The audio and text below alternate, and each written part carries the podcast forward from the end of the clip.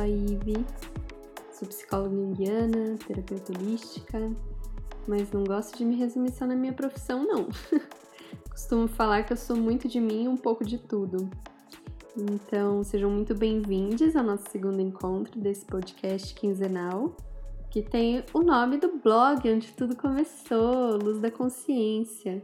Então, em homenagem a isso, hoje eu vou contar sobre esse primeiro post que eu fiz lá em 2016 sobre a minha primeira meditação.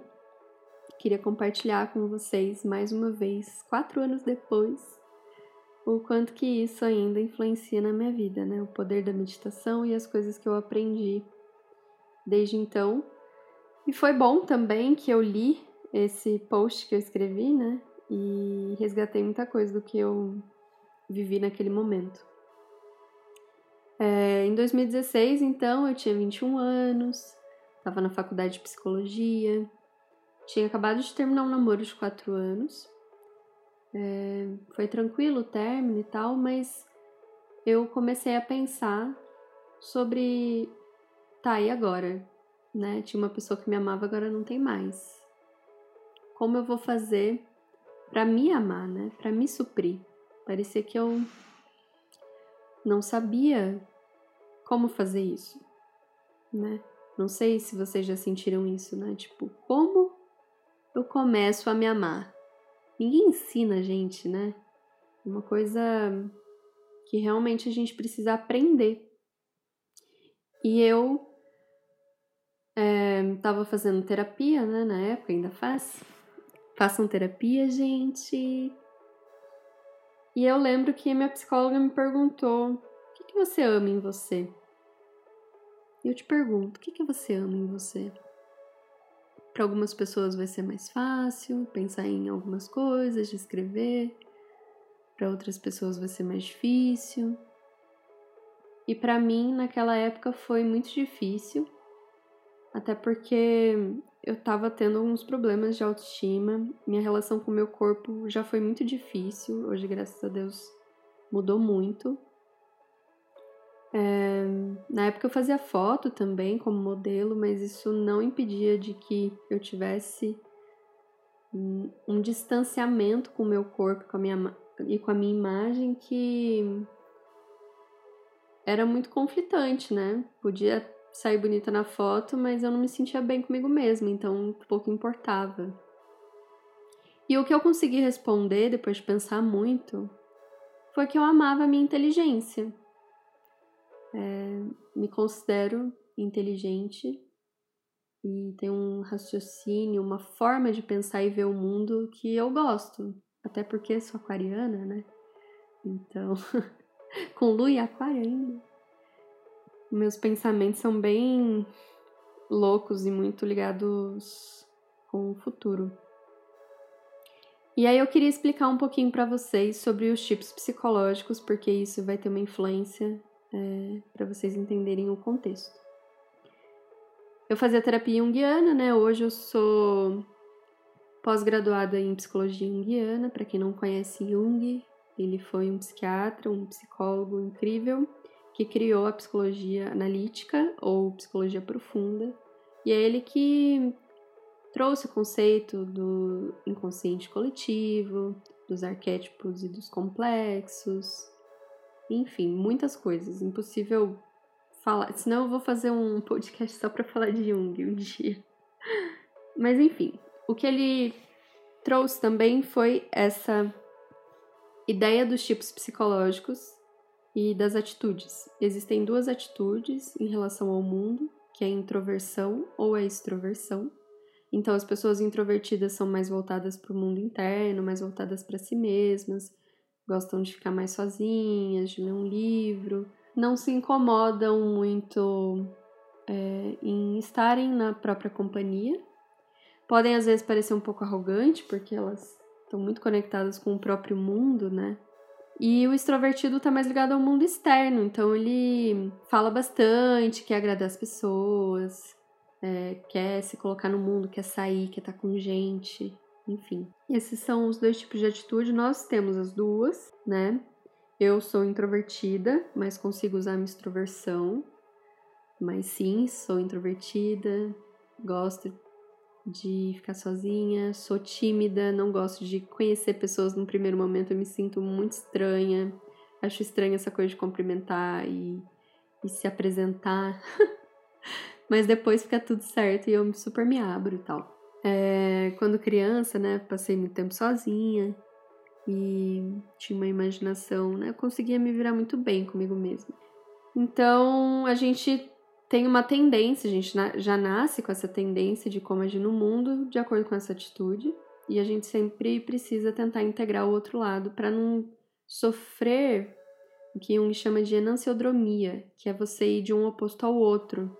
Né? Então, às vezes, por exemplo, quando você bebe, se você é uma pessoa introvertida, quando você bebe, o seu inconsciente né, pode vir mais para a consciência você pode ficar mais extrovertido, subir em cima da mesa, fazer um escândalo e tal, né?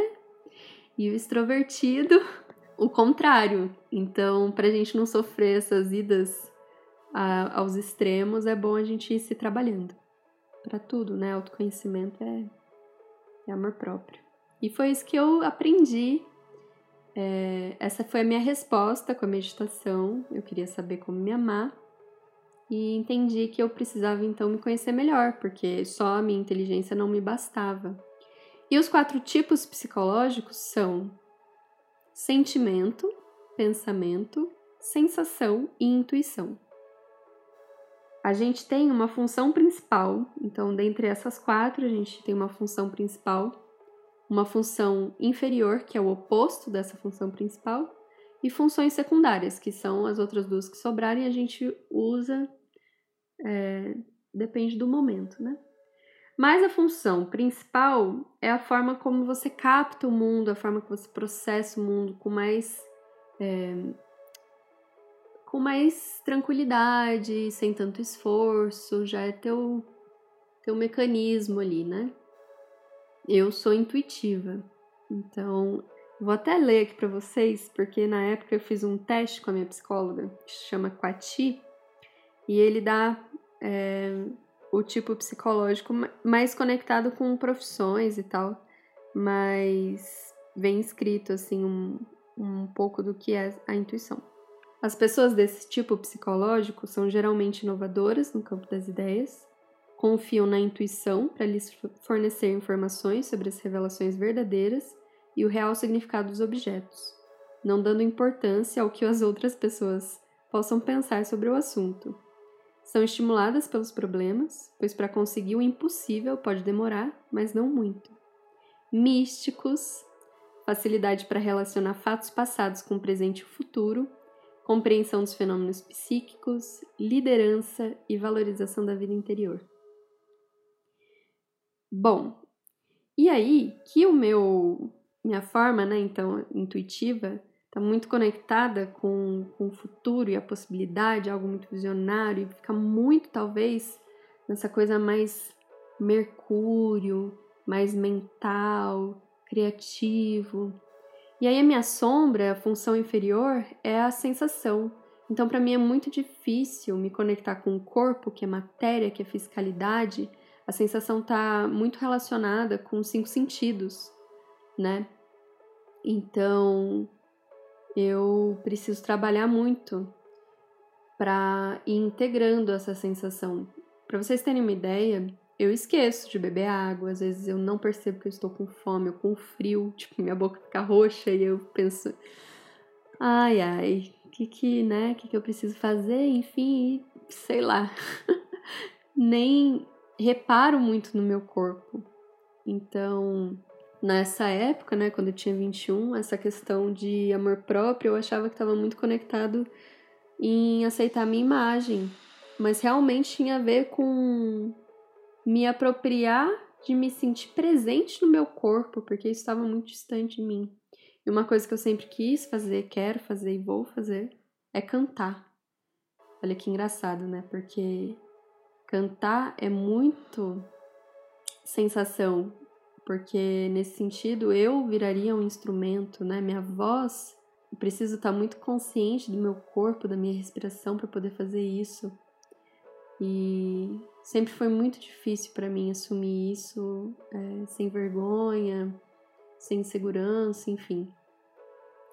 E nessa época eu estava vivendo uma questão com a música, estava é, ensaiando bastante para participar de um, de um programa. E aí que, enfim, um belo dia estava tomando banho, chorando no drama de não aceitar minha voz, não aceitar meu corpo, não saber me amar. E aí tava tocando uma música que se chama Your Life, do Steven.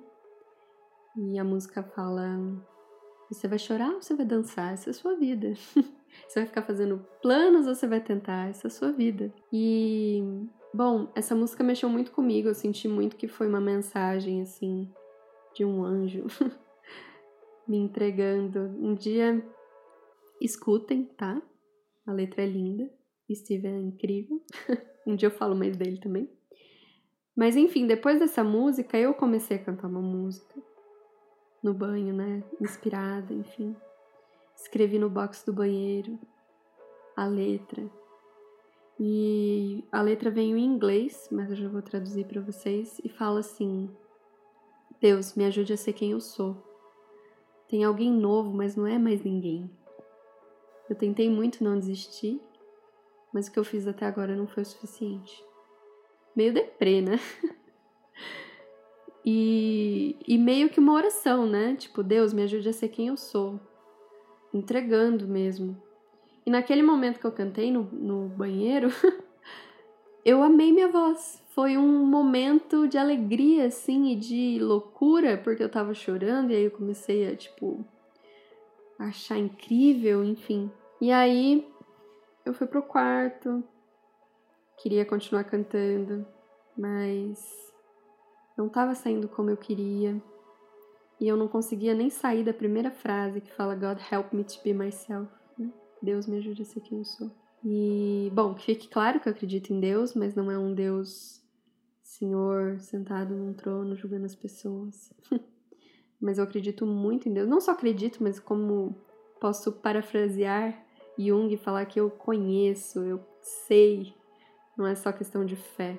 E essa primeira meditação foi essa relembrança, assim, do que é sentir Deus, que para mim é amor, é vida, é o Criador, a criação, é o todo, é o tempo, é o aqui agora, enfim. E aí que eu não consegui sair dessa primeira frase, mas eu decidi que eu ia meditar e eu nunca tinha meditado. Eu não. Bom, hoje eu posso comparar a meditação com orações, né? Quando eu era criança, eu tive muitas experiências espirituais e orava bastante, tinha várias projeções. E, e naquele momento, quando eu decidi meditar, a primeira coisa que aconteceu foi que eu não consegui porque eu não me sentia conectada com meu corpo, tudo doía, estava incomodada, meu pescoço, meu ombro, minha coluna, estava tudo estranho.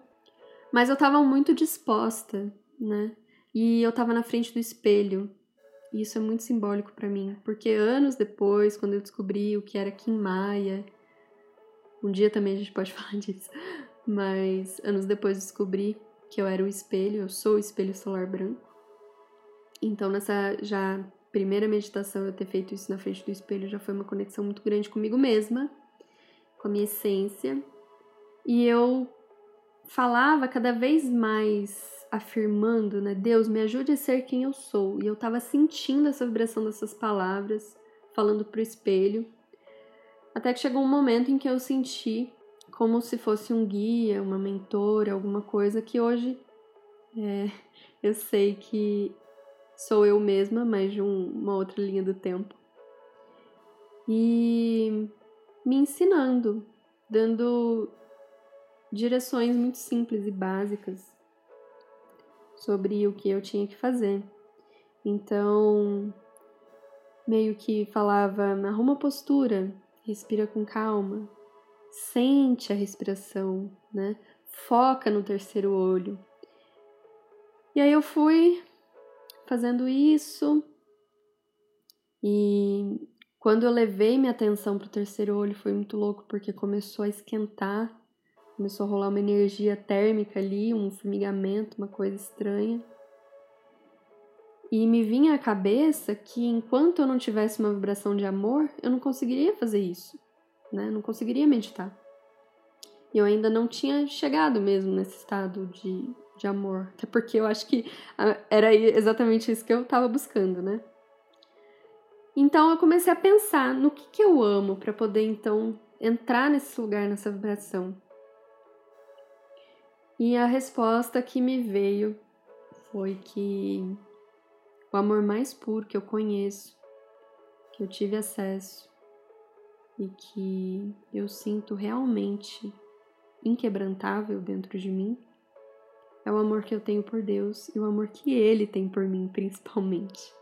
E aí, quando eu me conectei com isso, porque eu não sei para vocês, mas eu queria deixar esse questionamento. Se você acredita em Deus, independente da tua religião, se você acredita numa força maior, se você acredita mesmo, você já tentou se conectar com esse amor, se sentir amada pelo universo, se sentir amada por essa força que é o próprio amor?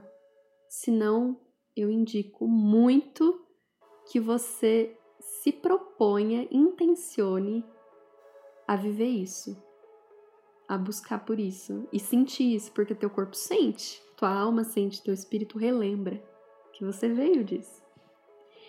Naquele momento eu comecei a sentir a presença de Deus. E na minha cabeça começou a ter vários flashes, memórias, como se fosse um filme passando na minha frente de todas as vezes em que eu senti esse amor de Deus. E era muito louco porque tinha tanto cenas assim muito corriqueiras de quando eu era criança e eu tava brincando na natureza, ou eu tava cantarolando sozinha no quarto e eu cantarolava e fazia compunha músicas, sempre falando desse amor e dessa conexão com o divino. Desde seis anos eu já componho é, tentando expressar o que eu sinto em relação a esse amor divino. Para mim, esse é o amor real. Até porque acho que a gente confunde muito o amor só com como você ama o outro, né? Uma coisa meio do amor romântico ou um amor erótico. Mas o amor, ele está em todas as relações, né? A real ação, a relação é a real ação do amor. E esse amor que tudo relaciona, ele vem dessa fonte de amor, que é Deus, que é a energia de essência criadora, está em tudo. Então tudo se conecta, é uma teia onde toda a história, todos os tempos, todos os fatos, todas as pessoas, todas as vidas, todos os planetas estão conectados por esse amor que é o princípio superior. Então, a minha vida hoje é falar desse amor mesmo, viver, tentar buscar ser exemplo desse amor, integrar isso na minha vida. Não tô perto disso, mas a palavra brasileira, amor, na decodificação da linguagem, alfa delta, alfa, que é A, e mor é superior. Alfa é o princípio e mor é superior. Amor é literalmente o princípio superior. Tá na língua, só olhar. Vocês vão escutar muito eu repetindo isso milhões de vezes. Milhões de vezes. Porque essa é a minha cosmovisão. É uma cosmovisão centrada no amor. Eu gosto de falar que é o amor centrismo. Sinta. Enfim, e aí que nessas milhões de memórias eu fui me sentindo muito grata e relembrando muito, muito, muito da minha criança e de como ela se entregava a esse amor. Eu dançava para Deus e eu entrava num estado de presença e de entrega muito lindo, que eu admiro muito assim na minha criança. E então quando eu entendi o tamanho desse amor, eu também queria entender e comecei a visualizar como era o amor das pessoas que me amavam. E que as pessoas que me amavam, cada uma me amava de um jeito, porque cada uma teve uma história diferente, uma história com um amor diferente. Né? Assim como eu tenho uma história com amor, né? Desde que eu nasci, eu vivei, vivenciei o amor dos meus pais de uma forma específica, eu vivenciei o amor da espiritualidade de uma outra forma, experienciei o amor romântico ou no relacionamento de uma outra forma. Enfim, cada um vai construindo essa imagem do que é o amor, né? E as pessoas amam de acordo com isso que elas criam, essa imagem que elas criam. Não é? E Deus, que é esse amor, nos criou imagem e semelhança desse amor. Só que nós esquecemos. nós ficamos presos às imagens individuais do que criamos do amor e não no amor original. E aí eu fui percebendo também como eu amava as pessoas e e como eu exigia às vezes o amor de uma forma muito controladora. Às vezes eu queria que minha mãe me amasse de um jeito ou que alguém me amasse de uma forma que às vezes a pessoa nem sabe como fazer por causa da educação que ela teve ou dos traumas que ela teve ou simplesmente porque ela não acessou isso ainda. Então eu, eu naquele momento eu senti muito respeito por cada forma de amar mesmo. Comecei a amar essas pessoas que eu amo, que eu já amava, né? De uma forma mais leve e menos demandadora. Não sei se, se existe essa palavra, mas acho que deu para entender. E aí juntando todos esses sentimentos de amor, gratidão, humildade, eu pude ver o efeito em mim. E o meu terceiro olho estava bombando e eu estava dorm... tava toda dormente e chorando muito, assim, de poder sentir isso de novo.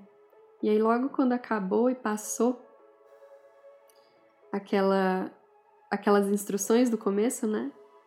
Voltou com apenas uma frase: escreva. E aí eu abri os olhos e na minha frente tinha papel e caneta. E eu falei, meu Deus, não posso nem fugir disso, né? E aí eu escrevi tudo e foi aí que postei pela primeira vez sobre isso no meu blog, que então se tornou Luz da Consciência. E aí eu queria deixar para vocês, é, além dessas. além de tudo isso que eu já falei, é, queria deixar algumas dicas se você tem dificuldade para meditar ou se você já medita e não sei. é, a meditação ela não é sobre você simplesmente deixar sua mente vazia, sentar numa posição e, e é isso.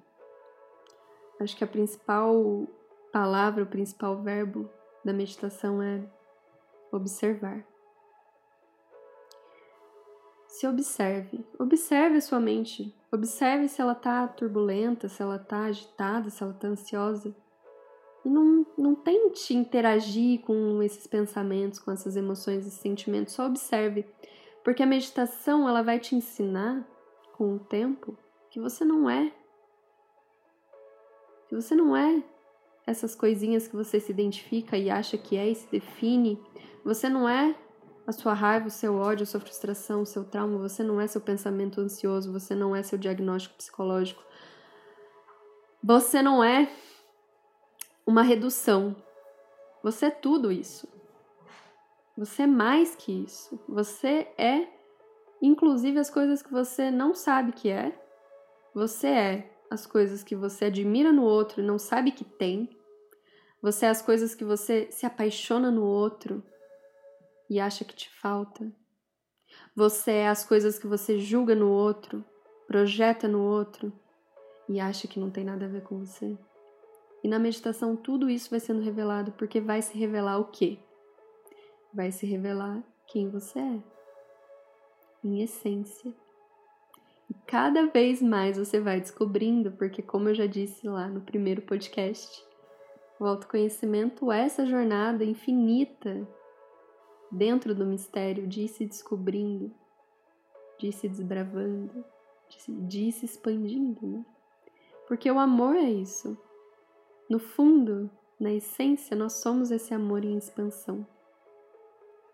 O problema é que a gente esquece. e é isso. Queria deixar isso com vocês. Meditem, façam terapia e amem. Amém. Axé, arro. que o amor seja nosso guia no caminho. Até o próximo futuro presente. Um beijo.